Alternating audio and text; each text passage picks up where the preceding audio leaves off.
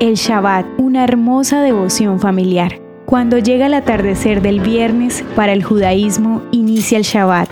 La celebración de este día de descanso se debe a la creencia de que Dios trabajó en la creación durante seis días y descansó el séptimo. Está dedicado a la oración, la lectura de la Torá, a visitar la sinagoga y de una manera especial a disfrutar de un verdadero compartir en familia alrededor de la mesa. En el Shabbat no se atienden actividades laborales, no se maneja dinero ni se realizan cosas cotidianas como encender o apagar el fuego, cocinar, usar o activar aparatos electrónicos o cualquier otra actividad que tenga que ver con el arte o la creatividad. Antes de su inicio se encienden las velas, se ora al Eterno, se cantan canciones y se bendice el vino, todos actos muy solemnes. En la cena, dispuesta con manjares y vino, el padre bendice a su esposa frente a sus hijos y luego impone las manos sobre ellos para decirles estas palabras. El Señor te bendiga y te guarde.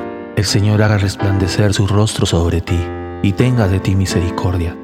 El Señor alce sobre ti su rostro y te dé paz.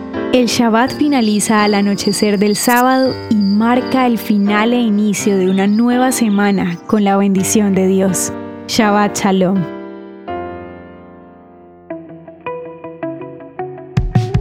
Ya lo sabemos, a veces no te salen nuestras audiohistorias y eso no puede suceder. La solución es sencilla. Ve a nuestro perfil y activa la opción de agregar a favorito. Cada vez que publiquemos tú lo sabrás y ni una audiohistoria te perderás. El contenido original de Audiohistorias de Israel fue provisto y realizado por Philos Project.